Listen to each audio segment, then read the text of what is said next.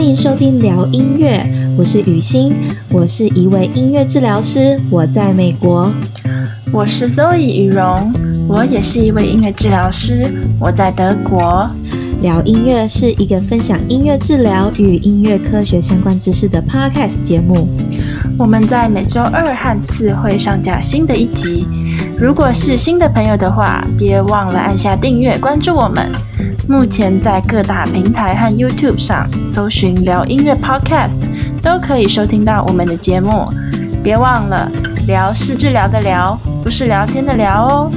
另外，节目内容的相关讯息以及重点大纲都会放在节目 Show Note 节目笔记里，有兴趣的朋友可以到下方点开参考。如果你认为我们的节目可以让更多人了解音乐治疗的话，请帮忙我们分享、推荐给有兴趣的朋友们，让更多人能收听这个节目。好啦，那大家准备好的话，我们就马上进入今天的主题喽。Hello，大家好，欢迎回到聊音乐，我是雨欣，我是雨蓉 Zoe。Zoe，你的夏天过得如何？我今天都觉得可以开始吃火锅了呢，是不是？夏天就要过去了耶，最近都十几二十度这样子。对，慢慢的就是要进入秋天，希望大家夏天都过得还不错，蛮开心的。我觉得在台湾。大家还是非常享受一个自由的夏天啦，真的是非常棒。对啊，其他地方慢慢的感受到天气在转变，是天气在转变。然后我就是一个持续关在家里的夏天，对啦，在家跟大家讲话录 podcast，对，感觉也是非常的不错，这样也是很充实啊，是真的。上一集我们就有预告说要来介绍台湾的音乐治疗，你看我们讲了那么多其他的国家，从欧美的国家讲到亚洲的国家，然后现在终于要回到台湾，对，我都不知道我们讲这么久，就是我一开始只是想说，哦，应该。很快吧，可能两三集，我们这种音乐治疗发展应该就要讲完了。结果真的不知不觉就做了两三个月，怎么会这样子？就这样子讲了两个月，我都觉得自己会觉得哦天哪，怎么还讲不完？是啊，有很多东西可以讲。对，不过呢，终于来到这一集，我实在是非常开心。如果你现在还继续收听的朋友们，我真的非常开心，你愿意点开来这一集。真的就是讲了这么久，然后还继续在听我。我们的人 真的很感谢。对啦，一部分是这样子，没错，就是谢谢你的耐心。对，但一部分也是说，我觉得这个主题，毕竟你看，我们台湾人嘛，对不对？接触到音乐至少也是在台湾，就是说这个主题呢，非常贴近我们自己。对，就是一个我非常 care 的的一集的内内容。真的，就是说，虽然说大家很多人呢，现在都没有在台湾，但是我们还是非常关心这些状况。嗯那你觉得呢？若隐就是身为一个你知道台湾人治疗师，然后音乐治疗在台湾，你觉得你是怎么样在看待音乐治疗在台湾的发展？我觉得这个说来话长，我就跟你说，我们今天会聊一些很难的话题，啊、很这真的很难讲，很 deep。对，你看我走过这么多国家，然后看了很多国家，看看他们在干嘛。我觉得我们其实也是很认真、很用心的，想要推广音乐治疗在台湾的发展。制度、法律上面呢，有很多不一样要面对的问题，然后现在就是一些音乐治疗师们要集合起来，然后看看我们要怎么样把这块一起发展起来。我想要讲，大家也是这样子，几十年这样发展起来的。嗯，每个地方都是多点，然后都有各地的发展。我们学了国外的东西，然后还是要回来看看，说自己有什么东西，然后要看看怎么样才可以让自己家更好。嗯，大家想想“发展”这个词。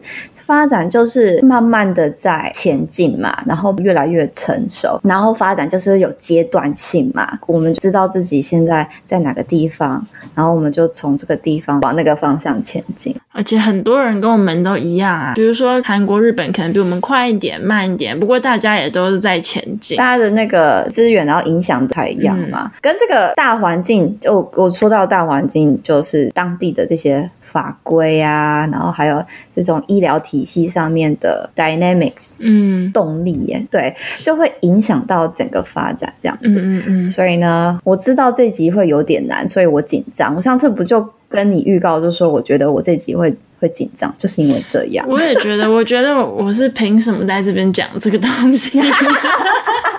我会等一下就收到一大堆私信，说说你不应该这样讲。对，我在想，我到底凭什么这样子 讲这些东西？哎呦喂！哎呀，是我们就是很谦卑啦，谦卑，抱着一个谦卑的心，谦卑的态度。大家任何指教。都可以，然后想要我们修正的地方，或者说更新的一些嗯讯息啊什么的，都都都可以跟我们说。真的，对，我们今天好啦，就是一个求关注啦，就是现在就是一个不是刷存在感而已，好吗？就是 求关注，大家注意一下这个议题，因为这个其实非常重要。如果呢，你现在是一个预备想要成为音乐治疗师的。呃，可能是学生想要往这个领域发展的话，你想要成为一个专业的音乐治疗师，我觉得这集内容呢，可以帮助你未来的这个计划。你去学了以后，你可以哪里加强，或者未来做做哪些改变？未来你的工作上，你可以做一些什么样的微调？这样子。好，那话不多说，我们就直接开始喽。十分钟嘞，好，进入正题，please，please。Please. 对，一直都讲出来，就是觉得拜托卖个梗啊！好，来来来，音乐治疗在台湾的一开始也是来一点这个背景介绍啦。第一个音乐治疗师他叫做庄初穗，哦，他是从美国回来的，那时候在美国拿到这个注册音乐治疗师。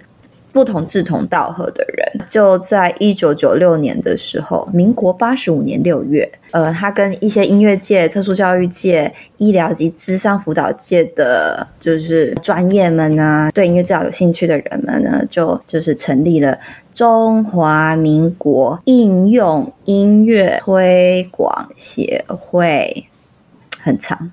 所以是在一九九六年组成音乐治疗协会哦。好了，我现在讲成中文的，中文这个叫做英英文翻译的中文音乐治疗协会，嗯，The Music Therapy Association of Taiwan，这是中文翻译哦。啊，但是我们中文正式的名字叫做 中华应用音乐协会。对啊，为什么没有没有翻到这个 Music Therapy？对。大家来分析一下，对，就是我们需要一个协会，但是呢，当时一九九六年那个时候的医疗法不给我治疗这个名字，那时候特别严吧，我也不知道，一九九六年的时候超严，今天也不行啊，二零二零年还是不行。好了，但是我来跟大家讲一下，对，我们还无法更名，你看，我们来比较一下我们同性质的这些呃表达性艺术治疗的协会们，艺术治疗。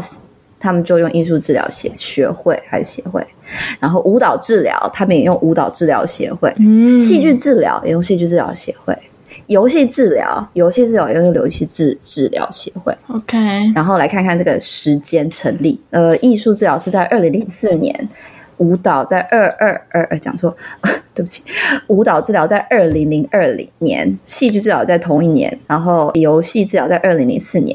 就其实你看这个法规，或者说大家对这样子的辅助性治疗这种不同的治疗法，其实是越来越开放，对不对？转变就是从一九九六年到后面有这样子的一个转变啊，大家对这件事情的开放程度就是越来越广。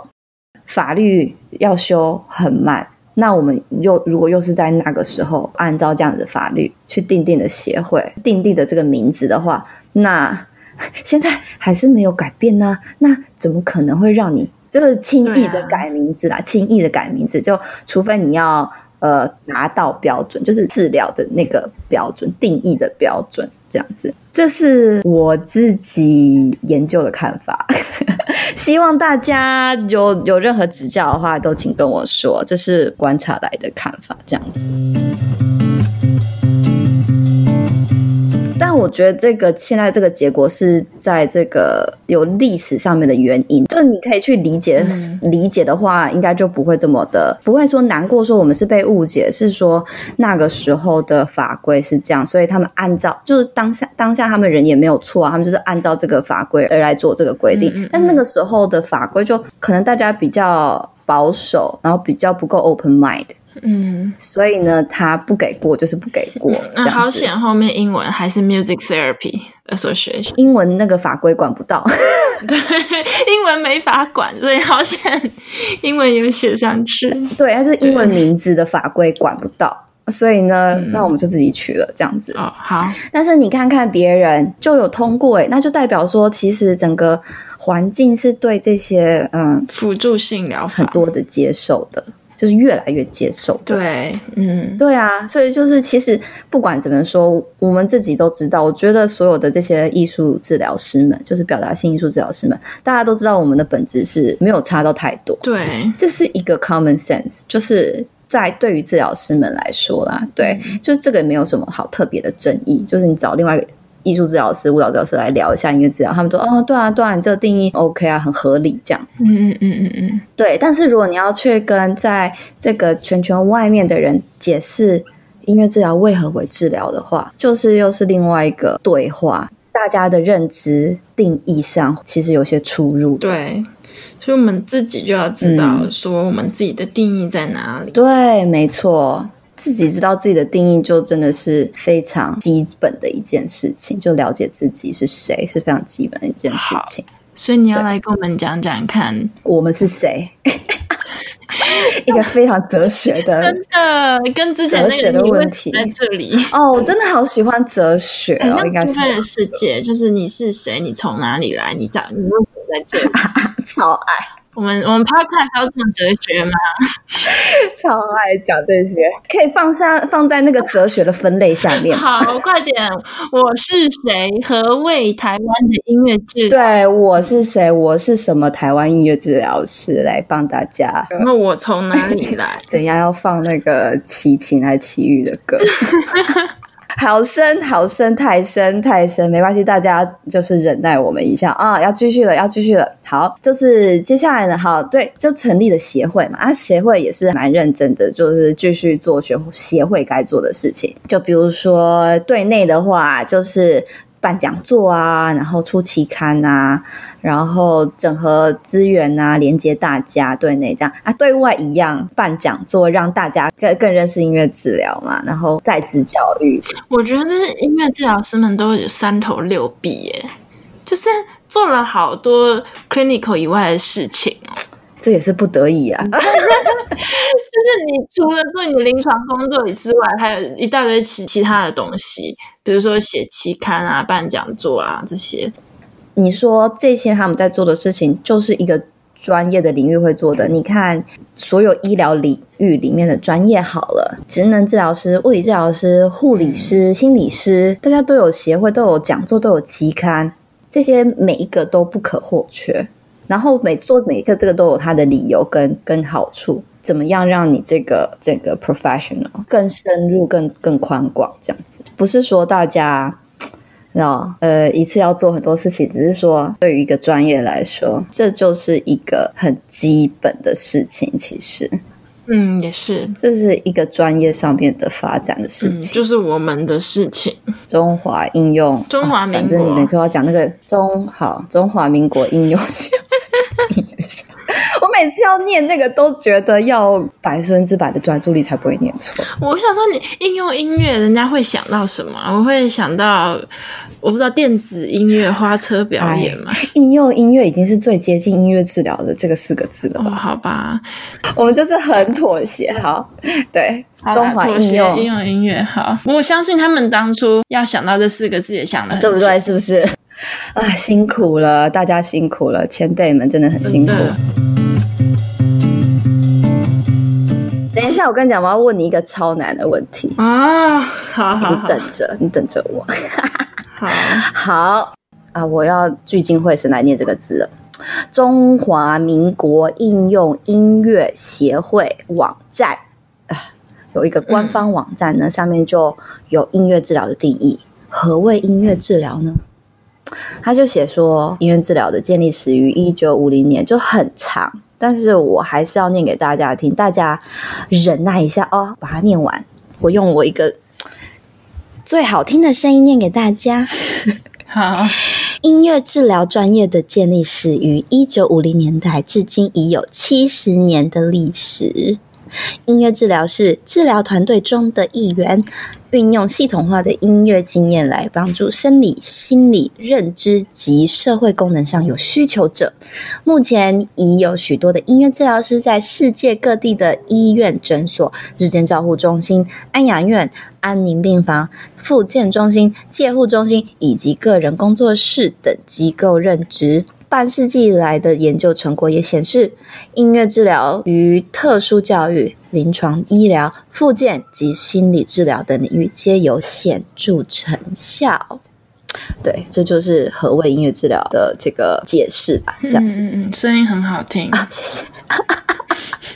对。这是呃目前官方的的说法啊，那当然就是没错啦。但是呢，我这边要帮大家加入一些不同的观点了，就是音乐治疗的定义到底在台湾大家是怎么定义音乐治疗的？嗯，那先从法律上哈，刚刚有提到一些法规，其实现在就是音乐治疗被归类于这个休闲治疗，休闲治疗就是 recreational。Therapy 或者是 recreation therapy 的下面的一种治疗法、嗯、啊，所以这边这样子就可以称为治疗了。嗯、不过呢，这个项目的治疗法是放在这个职能治疗法下面，所以就是附件。对，所以就是代表说，在法律上面就是看为音乐治疗就是职能治疗的一部分。我说这是台湾的法规啦，他就是把这个范围是这样子画下来的。哦、嗯，对，所以呢。呃，如果你以这样子讲的话，音乐治疗就等于职能治疗。不过，音乐治疗师不是职能治疗师啊，对不对？嗯。这就跟事实上面有一个出入，嗯，但是这个法规也还没有在修正。休闲治疗下面也其实是它没有更多的细节来来描述这个治疗法，灰色地带。对，所以其实就很多东西听到就还飘在那边，所以比较像是说啊，如果职能治疗师们怎么说，嗯，那定义就怎么走，因为他们有执照了，所以他们是有这样子的认可。物理治疗师、职能治疗师都很喜欢运用音乐在临床工作上面。对对对，平常他们的工作就已经会使用一些音乐了，这样子。那他们用音乐的话，我觉得真的也是很棒。因为，嗯，其实我也是读音乐治疗以后才去才去了解说职能治疗到底是什么。呃，其实整个领域存在的这个目的跟目标呢，其实就是呃要帮病人。他们怎么回回到社会嘛，对不对？然后他们怎么样？我觉得他们在整个医疗体系是非常特殊的一群医疗人员，他们非常在乎病人的身心灵，他们非常在乎这些人的这种社会化跟功能性。我觉得，呃，职能治疗的治疗目标呢，通常跟音乐治疗的治疗目标都非常非常的像，可以想象，只是用的手法不太一样。就直接你跟他们工作，你就知道了。就哎、欸，就是这样子哎、欸，对，这一样哎、欸。我们在做一样的事情，就，就，就 match 了、欸。就是我们在做一样的事情，嗯、然后我们对这个治疗过程最明显来说，这个 therapist-client relationship 这种医病关系是最明显的。嗯，他们很重视这个医病关系，他们很重视治疗师跟你的个案的这个关系。你要怎么样去鼓励他们，去让他们更有动力去前进他们治疗？因为你看复健嘛，复健你就是要做。很辛苦的运动，然后要去很挑战自己，怎么样使用这个肌肉啊？怎么样使用做这个动作啊？然后他们才能慢慢的独独立嘛。那这跟音乐治疗的架构根本就是一模模一样样啊。那像你跟那个职能治疗师工作的这个观察是什么？很很好奇音乐治疗师到底在做什么事情，然后也很想要跟音乐治疗师一起合作，因为常常。音乐就是非常的很自然，很 natural，然后你一放下去，或者是你一弹下去，那你的个案就会跟着你的音乐会很有反应，然后很容易就可以建立连接。然后职能治疗师的话，他们可能会用一些不一样的器具吧，比如说一些辅具啊，一些不一样的球，运动用的球。哦，对，他们很有创意耶，他们超多，我都觉得哦，好聪明，总会想到要用这个。那之后你要不要跟我们分享一下你跟智能治疗师合作的一个故事好了，或者说一段小经历？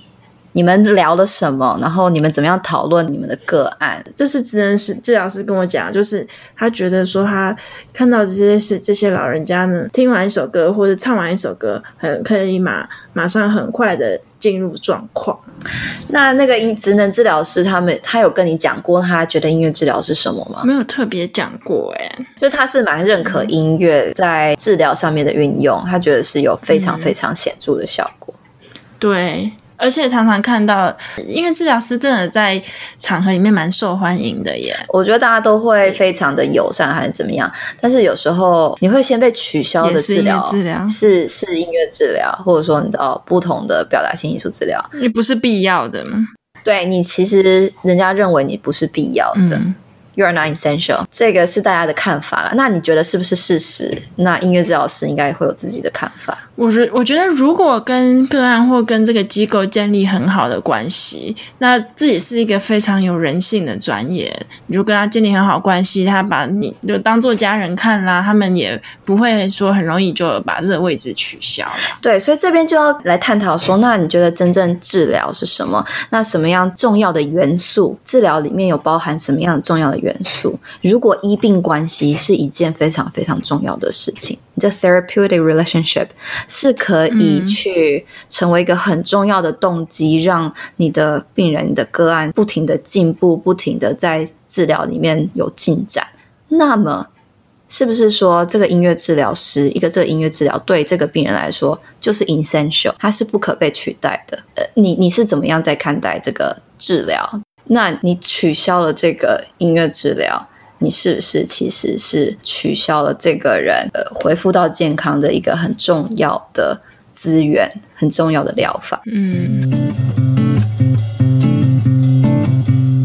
这个其实也很不一定啊，就是说每个人对音乐治疗的接受程度跟有效的程度其实是不一样的。对，也是有人不推荐使用音乐治疗的啊。就是也是有这样的 case，对啊，对啊，对啊，这个也可以稍微讨论一下。大部分的人都适合音乐治疗，但是呢，也是有人不适合音乐治疗，或者是有些人更适合某些特定的手段。那但这些跟所有的治疗法都一样嘛？有些人适合这个，而有些人不适合这个。对，音乐治疗的存在呢，其实真的就是给病人啊，或者说大家。在疗法上面有多一个选择，嗯，而且多一个选择没有什么不好啊，就是只有好处没有坏处，是吗？但是如果我今天我我不知道多一个选择代表我一样的医院里多一个位置配置就要给你，那这样我们同行的人是不是就少一个位置？你这样想非常的实际，但是呢，是啊。医疗的最大的目标在哪里？你的出发点就是我要怎么样给我的病人最好的医疗照护。从医疗伦理来考虑的话，这是很好的在乌托邦里面的一种想法。哦，没有啊，大家考试都要这样写啊，这个答案就是这样写啊。对，考试都要这样写。就是你的首要考量是什么？是病人的利益为主嘛？他的利益一定是放在其他治疗师的前面。嗯当然，私下你会把自己的利益放在更前面，这个无可厚非啦。就是我是说，这个这种事情，那你看白色巨塔什么什么的，这都这样演。但是，我觉得我们现在讨论说，就是你这个领域你是要想往哪个地方去？那如果就是整个医疗领域是有这样子的。一个同一个价值观，share value，就是说，哦，病人们的这个利益是最优先的，嗯，是不是？音乐治疗的发展也就是必须的，因为就会是有某一群人是需要这样子的治疗法。嗯，就像同事，呃，那个职能治疗师他说，嗯，对啊，你看音乐就是在这一群人上面有这么大的效果，那是不是对他们来讲，嗯，能能有选择权可以选音乐治疗是一件很重要的事情。嗯对啊，对，但是对于也许是自闭症小朋友，或者说也许是就非常音乐性的自闭症小朋友，或者说也许就是一些真的是失智症很严重的老人，那对于他们来讲，也许音乐治疗就是一个真的是非常 essential 取代的，就是对，很难取代，就是一个很难取代的疗法。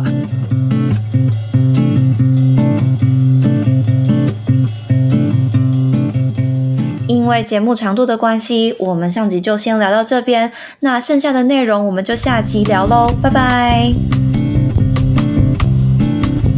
谢谢大家今天收听聊音乐。如果喜欢我们的内容，请到我们 iTunes 平台上给五颗星并留言支持我们。那非苹果的用户也欢迎到其他平台或者聊音乐的 YouTube 频道按赞分享我们的节目。在 Apple、YouTube 和各大平台订阅这个频道，就不会错过我们每周的新节目喽。有任何想法或意见的话，也欢迎在平台上留言给我们。